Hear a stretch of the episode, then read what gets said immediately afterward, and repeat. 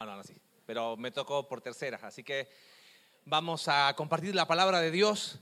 Eh, ¿Cómo están todos? ¿Bien? ¿Todos están bien? ¿Todos están contentos? ¿Todos están felices?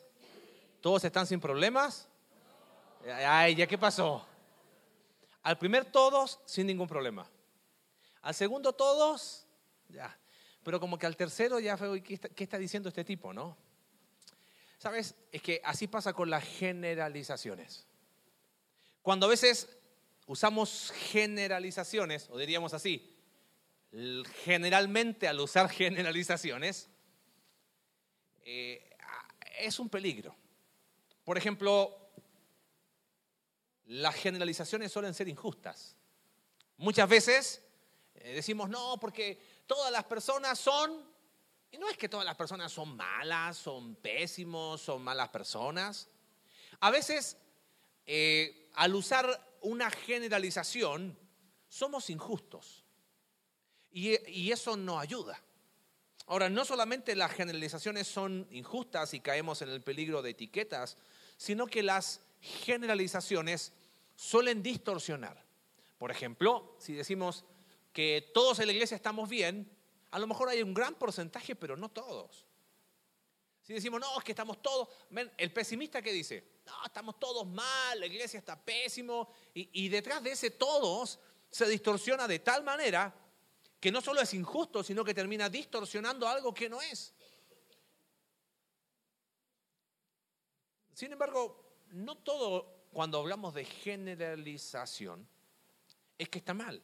Vamos al pasaje que hemos estado estudiando estos domingos, Efesios capítulo 4, aviso de utilidad pública. Si no has podido venir algún domingo, tenemos la aplicación, búscala, está para Android, Android iPhone, eh, ahí están los estudios, eh, ponte al día, porque estamos hablando mucho con Alex de que esta serie que estamos estudiando, de una fe descentralizada, sea un parteaguas no solo para la iglesia, sino para cada uno de nosotros que podamos entender de que estamos todos en esta comunidad, pero hoy vamos a pasar del todos al cada uno.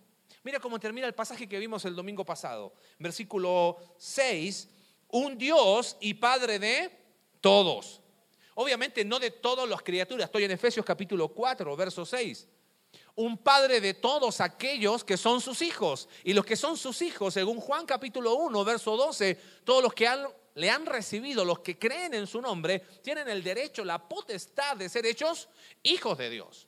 Un Padre de todos, dice el versículo, el cual es sobre todos, es soberano, es por todos, no tiene favoritos y es en todos. Ahí hay una generalización. ¿Te das cuenta? No es que son malas las generalizaciones. Esta viene de parte de Dios. Un Padre de todos, sobre todos, por todos y en todos. Y hoy vamos a ver el versículo 7. Me encanta cómo empieza. Pero a cada uno de nosotros fue dada la gracia conforme a la medida del don de Cristo. Muy interesante este, este pasaje. A mí me llama mucho la atención en la escritura cuando la Biblia habla de algún pero. Hay un contraste. Eh, por ejemplo, ahí mismo en Efesios capítulo, eh, capítulo 2 dice que que nosotros estábamos muertos en nuestros delitos y pecados en los cuales anduviste en otro tiempo. Llegamos al verso 4, pero Dios, que es rico en misericordia por su gran amor con que nos amó, aún estando muertos en pecado, nos dio justamente, vida juntamente con Cristo. Qué lindo pero, ¿no? Pero Dios nos da vida cuando estábamos muertos. Ahora, acá hay un pero muy interesante y quiero que volvamos a leer el versículo 7. Dice, pero a cada uno de nosotros fue dada la gracia conforme a la medida del don de Cristo. Veníamos hablando de todos. ¿Te acuerdas? Hagamos un repaso. Primer domingo del año. La vida plena en Cristo no se puede vivir aislado de la comunidad. Si te aíslas de la comunidad es a expensas tuyas. Dios nos diseñó para vivir en comunidad. Después vimos que en esa comunidad, según Efesios capítulo 4, ¿quiénes son llamados? Todos. Por lo tanto, no hay laicos, no hay clero, todos somos llamados, no hay vida secular, no hay vida sagrada, todo lo que hacemos lo hacemos para quién? Para Dios. Y eso rompe con el concepto de jerarquía. Por eso hablamos y la serie le llamamos esta fe descentralizada.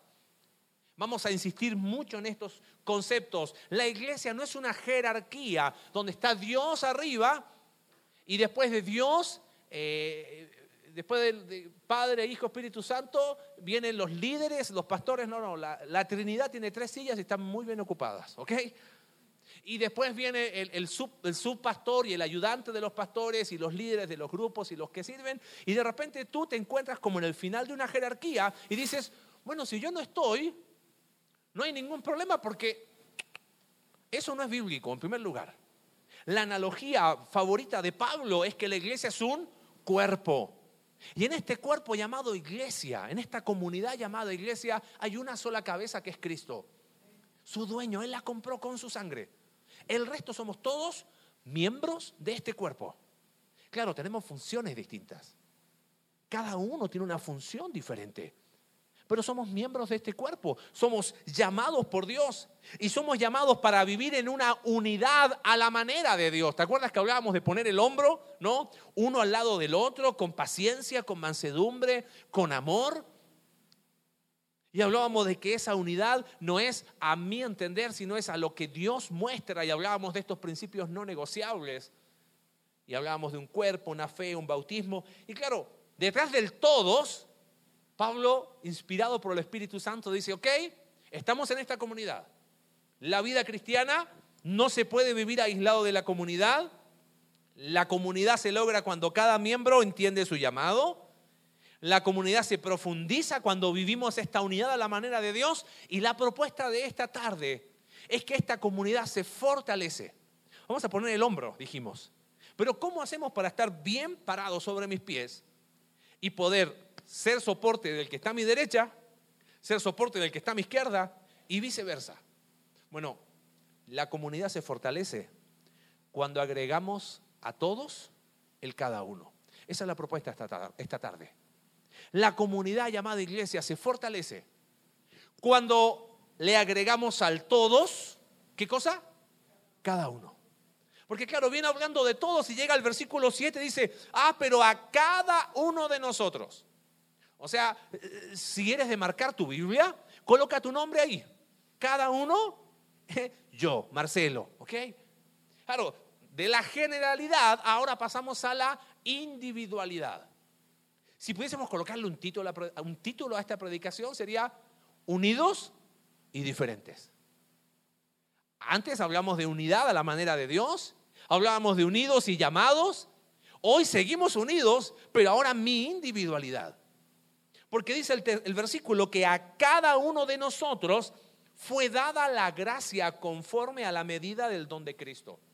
Analicemos un poquito eh, rápido este texto. Dice que a cada uno de nosotros le ha sido dado algo. Habla de un tiempo pasado. Cuando fuimos salvos, eh, quiero aclararte algo. Dice que ha sido dada la gracia conforme a la medida del don de Cristo. Si esta gracia se refiere a la salvación, en realidad tiene medida la gracia de Dios que nos salvó. No tiene medida. Ahora, fíjate algo. Efesios capítulo 2, verso 8. Sígueme acá. Acá hay una puerta. Sin Cristo, muerto mis delitos y pecados. ¿Correcto? Ok. Dice Efesios capítulo 2, verso 8, que por gracia somos salvos por medio de la fe. Esto no es de vosotros, es un don de Dios. Así que cuando estaba muerto, por su gracia, por medio de la fe, Dios me ha salvado. ¿Correcto? Paso lo que dijimos hace dos domingos, del reino de las tinieblas al reino de la luz. Yo soy la puerta, dice Cristo. Estoy. ¿En qué estoy ahora? En la luz. Perfecto. ¿Y ahora vivo mi vida en mi fuerza humana? Eso es religión. El que ha pasado de la gracia sigue estando en la gracia. Mira lo que dice Romanos capítulo 5, verso 1 y 2. Justificados pues por la fe, tenemos paz para con Dios por medio de nuestro Señor Jesucristo. ¿Correcto? Verso 2. Por quien tenemos entrada por la fe, ¿a qué cosa? A esta gracia. ¿Me va siguiendo la idea?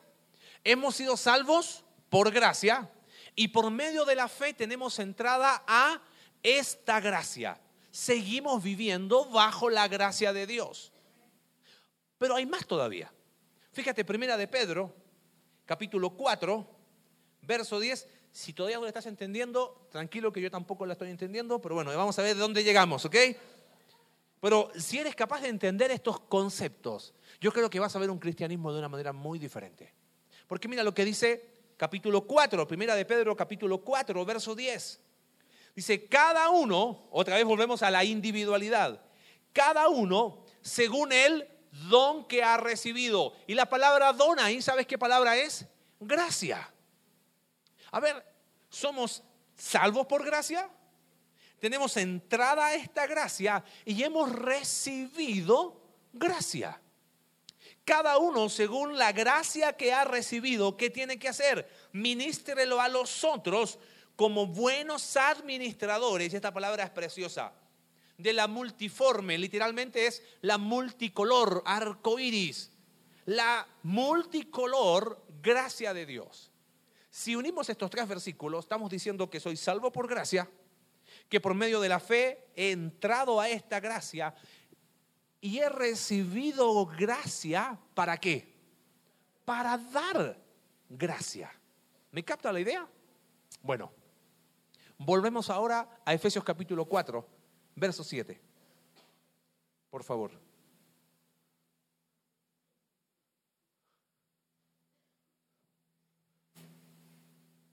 Ah, perdón, pero esto está haciendo lío. Ahí está, gracias. Sentía que vibraban mis pies y dije, wow, ¿qué será? Estoy elevando. No, no, era el equipo. Verso 7. Pero a cada uno de nosotros fue dada la gracia. Está hablando de que como hijo de Dios hemos recibido gracia para dar gracia. ¿Correcto? Pero dice el versículo, conforme a la medida del dono del regalo de Cristo. ¿Por qué tenemos que pasar del todos al cada uno? Sígueme de esta manera cada uno de nosotros ha recibido de Dios gracia para dar gracia a otros. ¿La hemos recibido de la misma manera? No. De forma individual, de forma personal. Ahora, un poquito más profundo todavía. ¿En qué consiste la vida cristiana? Oh, mira, aquí en la iglesia me enseñan todos eh, mis, mis deberes cristianos. Eh, uno, dos, tres, cuatro, cinco, seis, checklist, ya cumplí con los deberes cristianos. Eso es lo más cercano a religiosidad. Si yo entiendo que he sido salvo por gracia y que he entrado a esta gracia y que soy administrador de esta gracia a otros, ¿sabes qué significa eso? Que la vida cristiana consiste en los privilegios de la gracia de Dios. Es muy distinto a un cumplimiento de deberes. ¿Me va captando la idea?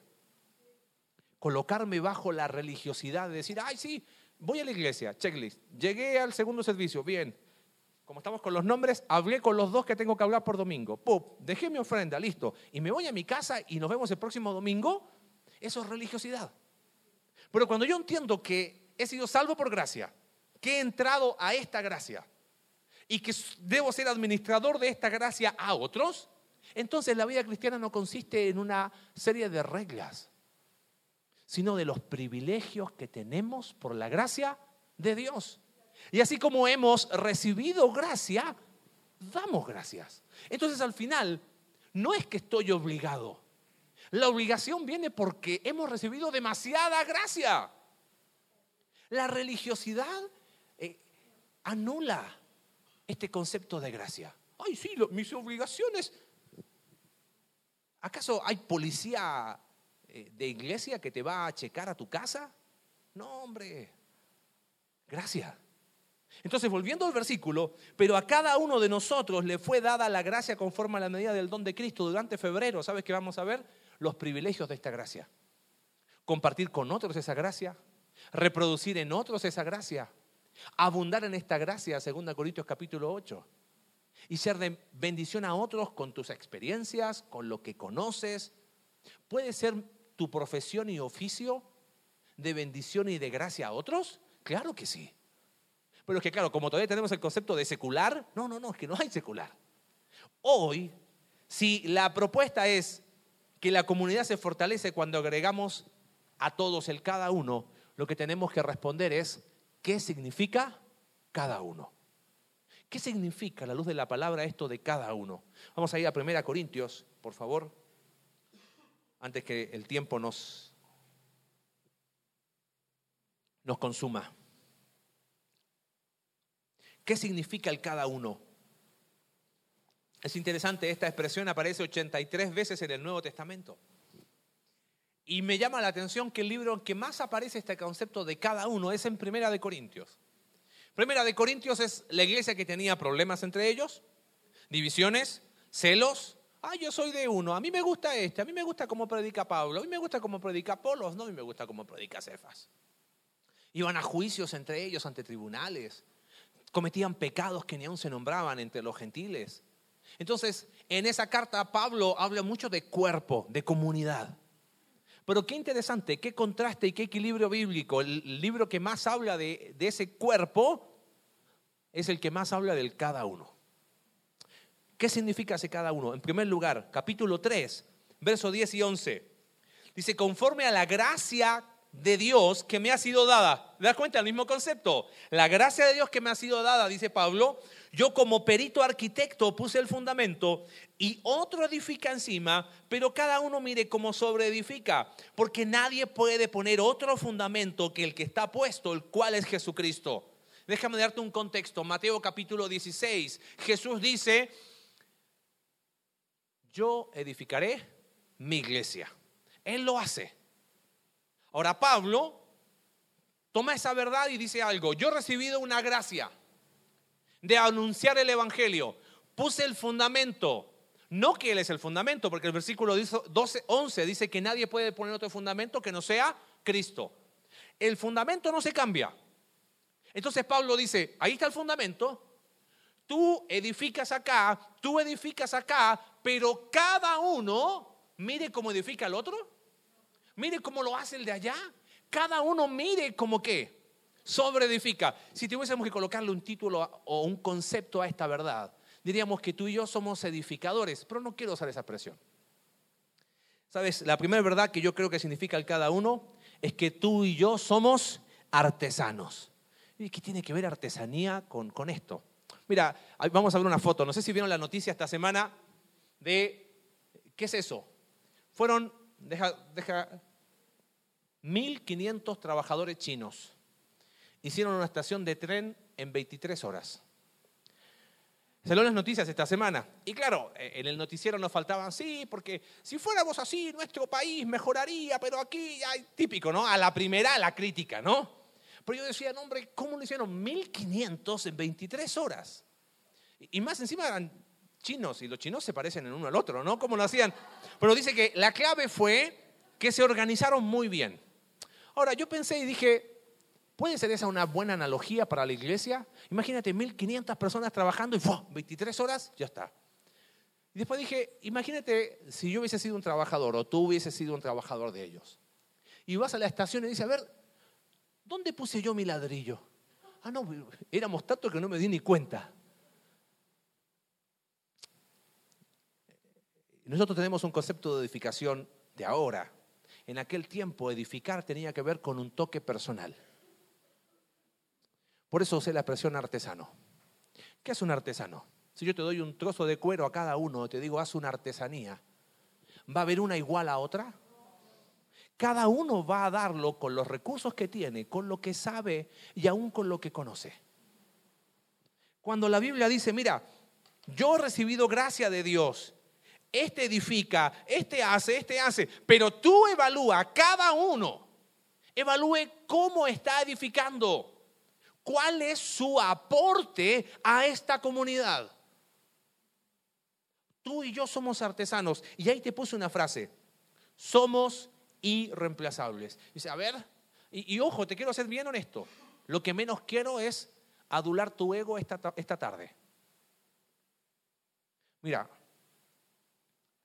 no somos imprescindibles. ¿Ok? ¿Quién sería el único imprescindible en esta comunidad? Dios. Pero si soy honesto, en el tratamiento del versículo bíblico, que cada uno mire y evalúe y considere cuál está haciendo su aporte, eres irreemplazable. Mira, hace años atrás hubo un hombre, te quiero mostrar una foto, un hombre de Dios, que esta verdad la aprendí hace muchos años. Él, bueno, digo se llamaba, hoy está en la presencia del Señor, pero mientras estuvo con nosotros se llamaba Jorge Daut. Le conocí cuando era un adolescente, dígalo, uh, está bien. Y no lo volví a ver, estábamos en Chile, nos encontramos en Argentina varios años después, cuando fuimos a estudiar. Él eh, era un hombre que personalmente marcó mucho mi vida porque era un hombre que no hacía diferencia cuando te, trataba en, el, trato, daba su tiempo, te veía así medio cabizbajo y tenía esa forma bien porteña de Buenos Aires, che negro, ven, ¿qué te pasó? Ven, y nos íbamos a tomar un café y te animaba. Estaba a cargo en el Instituto Bíblico de coordinar que los alumnos fueran a Buenos Aires, coordinaba campamentos, coordinaba los clubes bíblicos y falleció en un accidente automovilístico. ¿Por qué te digo esto? Porque cuando falleció, algo que se repitió mucho es que nadie es imprescindible. Yo dije, nadie es imprescindible, claro, nadie es imprescindible, gracias. Y claro, era tal el impacto de ese hombre que era como, oye, ahora no está, ¿qué vamos a hacer? Entonces dijimos, sí, nadie es imprescindible. Pero viste cuando te queda un saborcito así como, aquí hay algo que no me cierra. Él vivió su vida para ser irreemplazable. ¿Me capta la idea? Yo creo, amados, que tenemos que entender ese concepto nosotros. A veces, si tenemos el concepto de jerarquía, tú dices, bueno, si yo no estoy, otro lo hará. No, porque como somos artesanos, nadie lo puede hacer como tú lo haces. Bueno, si yo no voy, otro irá. No.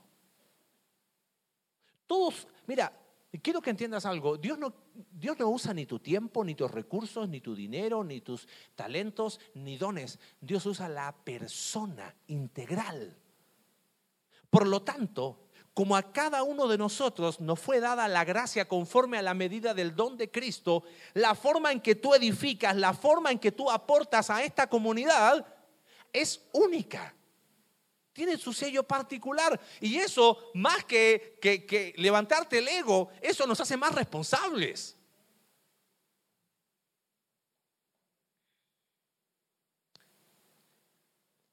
Vamos bien de tiempo recibieron una hojita. Aparte de esta, hoy recibieron otra.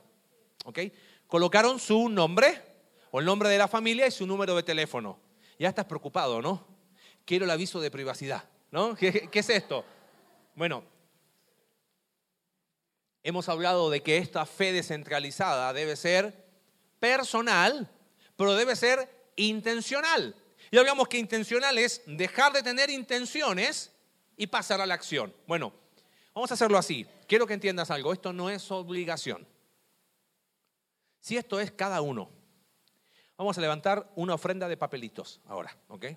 Se van a pasar los anfitriones en, unos 30 segunditos más. Y le idea esta. Si tú quieres, por favor, no es una obligación, esto no es cristianismo, no es, es un privilegio de la gracia. Colocaste tu nombre y tu número. Si es una familia con una persona, si colocas familia Jorquera, en mi caso, coloca entre paréntesis, yo puse Marcelo. Y lo vas a depositar en ese lugar. La idea es que terminando la reunión, esas mismas hojitas van a estar en la mesa de bienvenida. Y tú cuando salgas vas a sacar una hojita. Entonces vas a ver y vas a decir, oh, familia, no, no me voy a invitar a mí mismo, ¿no? ¿Ok? Entonces veo acá Raimundo Retana, ah, perfecto, ok, me tocó Ray, ok, entonces ¿sabes qué voy a hacer? Durante el mes de febrero lo voy a invitar. Aclaro, lo dije en el primer servicio. Ya estoy seguro que muchas mujeres, hay que pintar la casa, ya vas a tener que hacer. No, no, no, no. No, no. Ay, pero no. Y, entonces después me va a llamar el esposo y me va a decir, oye, ¿cómo se te ocurre hacer eso? Ahora tengo mi esposa, me tiene pintando la casa, cambiando el piso, arreglando las goteras. No, no es esa la idea. Es que si cada uno edifica la forma, nos tiene que empezar a ser intencionales. Por eso no es obligación y por eso cada uno va a colocar el que quiere. Si hay dos papeles, dos. Y si hay uno solo, ese uno se invita a sí mismo. Ningún problema. Pero no es obligación. Yo lo, único que te pido es que no malinterpretes. No pongas en Facebook, eh, me están obligando. Primero. Segundo, no es comida, no es una cena. Oye, pero, amigo, un pan dulce y un café.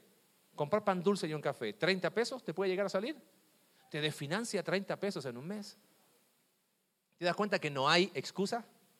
Es no querer. Y si no quieres, lo respetamos.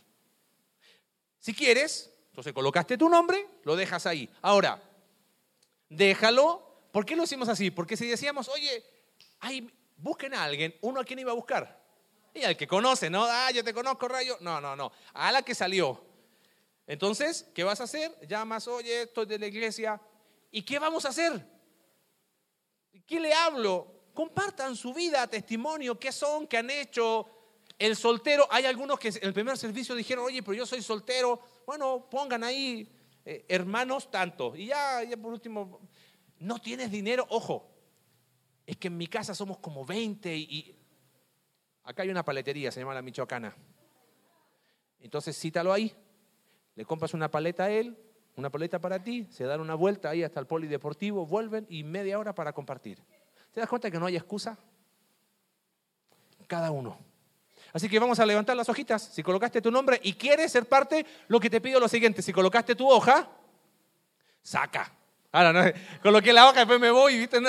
para que te inviten y tú no invites a nadie. No, si colocaste hojita, sacas hojita. Entonces nadie se puede ir de acá. Si colocaste la hojita, te vas a ir con una hojita. ¿Ok? Alguien te va a invitar a ti. Si llegó marzo y no te invitaron, haremos un muro de los lamentos con todos los no invitados. Y hacemos por último una, alguna taquiza acá en casa. Dale, colocamos ahí el papelito. Rápido. Y mientras tanto vamos a 1 Corintios capítulo 4. Ahora tengo que correr porque se me fue el tiempo. Si alguien no tiene papel, hay algunos papelitos. Ya está, ya está. Si alguien no tiene papelitos, no hay problema. Ahí se le va a estar dando. ¿Ok? Dijimos que el cada uno significa que tú y yo somos qué cosa? Artesanos.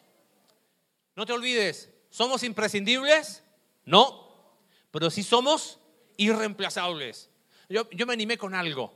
O sea, mi fealdad es única, ¿ok? Bueno, así, si eres de los que se deprime y dice, ah, pero yo no soy, mira, así feo como, como tú y yo somos, aún eso aportamos de forma irreemplazable, ¿ok? Somos artesanos, cada uno mire cómo sobreedifique. Capítulo 4, verso 1 y 2 de Primera de Corintios. Dice, así pues, ténganos los hombres por servidores de Cristo y administradores de los misterios de Dios. Ahora bien, se requiere de los administradores, y ahí está la expresión otra vez, que cada uno sea hallado fiel. Pablo está escribiendo y dice, ahora ténganos los hombres, ¿a quién? A él y a Apolos. Recuerda que la iglesia era, ay no, yo soy de este, yo soy de este. Entonces Pablo dice, ténganos los hombres por servidores y administradores. Pero después en el versículo 2 incluye a todos. Ahora bien se requiere de los administradores. ¿Y quiénes somos administradores? Todos, lo vimos en primera de Pedro 4. Todos somos administradores. Se requiere de los administradores que cada uno sea hallado fiel. En el capítulo 3 dijimos, tú y yo somos artesanos. Eres irreemplazable. Aquí sería tú y yo somos administradores, pero administradores me sonó como asentado en la oficina, detrás de una computadora. Bueno, somos mayordomos. El mayordomo siempre es el asesino en la película, así que no me gusta, ¿ok? Pensé en lo siguiente concepto. Tú y yo somos titulares. Estamos en un equipo sin reservas. Acá no es complicado si te gusta o no te gusta el fútbol, algo conoces de fútbol. ¿Alguna vez si jugaste fútbol estuviste en el banco de reservas y esperando que te dicen, bueno, ahora entra a jugar? Y si eres de los malos como yo, nunca te llaman. Entonces después de seis, siete partidos, como que está cómodo estar en el banco de reservas, ¿no? Y después dice, oye, mejor me voy aquí a la galería, ustedes jueguen que yo miro, ¿no? ¿Por qué tomé este concepto de titulares? Cuando pienso en administrador, en mayordomo, se me viene a la mente Mateo capítulo 25, si quieres abre tu Biblia rápido ahí, la parábola de los talentos. ¿La escuchaste alguna vez? Jesús contó una parábola ahí en Mateo 25. Y talentos no se refiere a que le dio el talento para tocar la guitarra, el talento para tocar el piano, no, talentos es una unidad monetaria. Entonces ahí en Mateo capítulo 25, verso 14, en adelante, empieza el Señor Jesús a contar una historia hablando de lo que significa esta administración y la fidelidad. Y dice que a uno le dio cinco talentos, a otro le dio dos talentos y a otro le dio un talento. Primer cosa que yo veo ahí, ¿A quiénes le dio? A todos. ¿De la misma manera? No, es lo que venimos hablando en Efesios capítulo 4, verso 7. A cada uno le ha sido dada la gracia de Dios conforme a la medida del don de Cristo. Entonces el que le dio el talento se va y cuando vuelve viene a pedir cuentas de su administración. Y el que tenía cinco, ¿qué dice? Mira, negocié y tengo diez. Muy bien. El que tenía dos, administró fielmente y quedó con cuatro. Muy bien. Pero el que tenía uno, ¿qué hizo? Lo enterró. Dijo, no, porque... Entonces, ahí es donde entendí este concepto de somos titulares. La Biblia no te está preguntando, hey, ¿quieres ser parte eh, de este juego? No hay banco de suplentes en este equipo. ¿Me capta la idea? Oye, pero yo puedo ser público, no. ¿Puedo ser árbitro? Tampoco. ¿Puedo ser director técnico? No, es el Espíritu Santo. ¿Qué soy? Un jugador. Y eres titular. Se te ha dado una gracia. Por eso, 4.2 de 1 Corintios, ahora bien se requiere, no si quieres ser o no parte del juego, se requiere de los administradores. Tú y yo hemos recibido gracia de Dios. Lo que partimos diciendo, salvo por gracia, estamos en esta gracia para ser administradores de esta gracia. Se requiere que cada uno sea hallado fiel. Amados, lo dijimos hace un par de domingos y no tengo ningún problema en volver a decirlo, aunque con lo que eso implica. Y quiero abrir mi corazón. Con Alex hemos orado mucho no soñamos con una iglesia de 500 o 600 personas que ni se conocen ni están involucrados. Si somos 40 que nos conocemos y que cada uno va a ser un administrador titular, donde, oye, esto puedo poner. Y no estoy hablando de dinero, ¿eh? Porque todos hemos recibido gracia. Algo podemos dar. Si eh, vamos a terminar en eso, amén. Así que te aviso y te animo. Eres titular. Estás en un equipo que no tiene reservas. Y dice, se requiere de esos administradores que cada uno sea hallado fiel. Mira, es que a mí Dios no me ha dado nada. Te ha dado tu presencia. El otro día llamé a un amigo que no vino el domingo. Como tengo confianza con él, le dije, amigo, te extrañamos el domingo. Le dije, ah, te quiero aclarar algo no te estoy ni controlando, te estoy diciendo en serio. Le dije, porque muchas veces cuando uno le pregunta, oye, te extrañamos, nos falta que dice, ay, me están controlando la vida, no voy más a la iglesia. Y si no le llamas, se van porque no los llamaste, o sea, ni por una ni por otra. Pero amado, ¿te puedo decir algo? Tu presencia se extraña, en serio. Mira, no tengo ningún problema en dar nombre y apellido acá. Creo que tendríamos los dedos de esta mano para contar las veces que mi querida hermana Inés no ha venido a la iglesia. Ella diríamos que es la más madura de todos nosotros. Y aún con su imposibilidad física, viene. Y siempre le digo, no Inés, tu sonrisa me anima. Y aún haciendo frío, viene. ¿Sabes que su presencia nos juzga a nosotros? Su presencia no juzga. Ahora, como tiene dificultad para venir caminando desde donde vive, una persona dijo, pero yo qué tengo en gracia? Tengo un vehículo. Y tiene la misma fidelidad para ir a buscarla e ir a dejarla. ¿Hay excusas como para no involucrarse? ¿Qué tenemos? Que quizás no lo estamos aprovechando. ¿Qué tenemos que puede ser de bendición a otro? ¿Dios te dio una profesión y un oficio? ¿Eso es secular? No, si no existe vida secular. ¿Te das cuenta? Ah, qué lindo el todos. Es que esta comunidad se va a fortalecer cuando a ese todo le vamos a agregar el cada uno. Y cada uno significa que somos tú y yo artesanos. Lo que la forma tu ser es irreemplazable. ¿Qué significa? Que cada uno que somos titulares y debemos ser hallados fiel en eso. Y no es fidelidad para ganarnos el favor de Dios, porque según Timoteo dice, si, si fuéramos infieles aún, Él permanece fiel. El tema es, siempre hay algo para aportar. El cada uno nos tiene que hacer pesar los hombros esta tarde. Terminamos. Capítulo 4.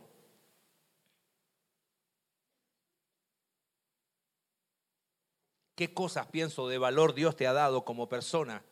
Te ha dado experiencias de vida, te ha dado conocimiento, te ha dado disponibilidad de tiempo. No hay excusa. Así que, amado, eres titular, ¿ok? Estás jugando en la cancha. Este es un equipo sin reserva. En último lugar, capítulo 4, verso 5. Dice, así que no juzguéis nada antes de tiempo hasta que venga el Señor, el cual aclarará lo oculto de las tinieblas y manifestará las intenciones de los corazones. Y entonces cada uno recibirá su alabanza del Señor. Ya dijimos, ¿qué significa este cada uno? Soy artesano, mire cada uno como sobreedifica. Soy titular. Administradores que sean hallados fieles. ¿Y qué es esto de que eh, no juzgar nada antes de tiempo, antes que venga el Señor, el cual va a aclarar lo oculto de las tinieblas y manifestará las intenciones del corazón? Entonces cada uno recibirá su alabanza del Señor. Mira, acompáñame ahí a, eh, Segunda de Corintios, capítulo 5, verso 10. Dice, porque es necesario que todos nosotros comparezcamos ante el tribunal de Cristo para que, y otra vez el concepto, cada uno reciba según lo que haya hecho mientras estaba en el cuerpo, sea bueno o sea malo. Vimos recién hasta que venga el Señor. ¿De qué está hablando esto? Mira, quiero aclararte algo. Romanos capítulo 8, verso 1 dice, ninguna condenación hay para los que están en Cristo Jesús. Romanos eh, Juan capítulo 5, verso 24 dice que el que oye mi palabra y cree el que me envió tiene vida eterna, no vendrá a condenación. Más ha pasado de muerte a vida. Si tú estás en Cristo, no es que vas a llegar a la presencia de Él y San Pedro te va a decir a ver si pasa o no pasa. Eso es religiosidad. Estás en Cristo, no hay condenación. Cristo cargó tus pecados. Pero va a haber un juicio de evaluación. Y, perdón, pero tenemos que ser bíblicos. No es, eh, oye, pero la Biblia lo enseña. Todos nosotros, es necesario que todos comparezcamos ante ese tribunal. Y ese concepto de tribunal es muy interesante. Es una palabra en el idioma griego que se llama bema y es, era el asiento donde se sentaba la autoridad o el juez que evaluaba el desempeño de los atletas. Mientras el atleta estaba corriendo, había un juez que tenía un lugar, ese lugar se llamaba Bemá o tribunal, es la palabra que se, se traduce por tribunal ahí, y él evaluaba cómo esa persona estaba corriendo para ver si terminando merecía el galardón, la corona de laureles. Fíjate, primera de Corintios, capítulo 9, Pablo lo ilustra y hace la siguiente analogía. Verso 24. ¿No sabéis que los que corren en el estadio, todos a la verdad corren, pero uno solo se lleva el premio? Corred de tal manera que lo obtengáis. Todo aquel que lucha de todos abstiene ellos a la verdad para recibir una corona corruptible, pero nosotros una incorruptible. Así que yo de esta manera corro, no como a la aventura. De esta manera peleo, no como quien golpea al aire, sino que golpeo mi cuerpo, lo pongo en servidumbre, no sea que habiendo sido heraldo, dado instrucciones para otros, yo mismo venga a ser eliminado, descalificado. ¿Sabes qué, qué implica este cada uno? Es que tú y yo somos atletas. Y quizás tú dices, oye, así como estoy, sí, así como estás. Eres tú y yo somos atletas, atletas espirituales, que estamos corriendo la carrera de la vida. Y no la corres compitiendo con el del lado. No la corres comparándote ni con el que está delante ni con el que está atrás. La corres bajo la atenta mirada de quién? De Cristo. Porque vamos a estar ante Él. Y no te quiero, quiero ser, tener un equilibrio bíblico al enseñar esta doctrina del tribunal de Cristo. Mucha gente ha tomado este concepto y dice, toda tu vida va a aparecer ahí como una... Yo decía, híjole, va a aparecer eso todo. No, hombre, entonces mejor no me voy al cielo. ¿Entiendes? Han tomado eso y han hecho del cielo el infierno. Pero hemos ido al otro extremo.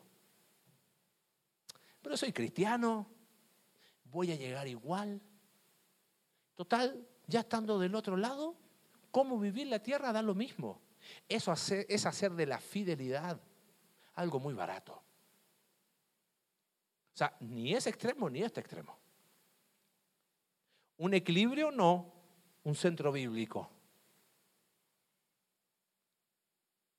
Todos nosotros vamos a comparecer ante el tribunal de Cristo. Honestamente te abro mi corazón con algo. A mí me daba miedo este concepto. ¿Sabes por qué? Por una sencilla razón. Mi vida espiritual era un desastre. No había integridad. Había careta.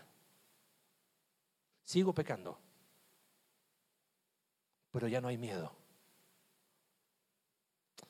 Si pudiésemos hacer una analogía, un hombre dice el tribunal de Cristo es como una especie de ceremonia de graduación, ¿no? En la cuando si tú te graduaste de algo, eh, en una graduación a veces hay una mezcla de sentimientos entre, esta fue mi nota, oh, yo podría haberlo hecho mejor, ¿no? Pero no hay tristeza en una graduación. El sentimiento más preponderante es gozo, porque hay algo más grande que el tribunal de Cristo. Es que, ¿sabes qué? Ese día es el más importante de tu vida. Tú dices, ¿por qué? Esta verdad nos debe motivar a que el cada uno es importante. ¿eh? ¿Sabes aquí? No hay una causa común. ¿eh? No estamos animándote, ah, tengamos la causa común, conexión vertical, coloco el adhesivo en mi auto y listo. No. Acá es con Dios. Tú y yo vamos a estar ahí. ¿Y por qué te digo que es el día más importante de tu vida? Hay días que son inolvidables, ¿no? Ayer estuvimos en una boda con mi esposa y recordaba aquel día inolvidable hace. Y sí, los que nos casamos, ese es un día inolvidable. Si has sido padre, ese es un día inolvidable.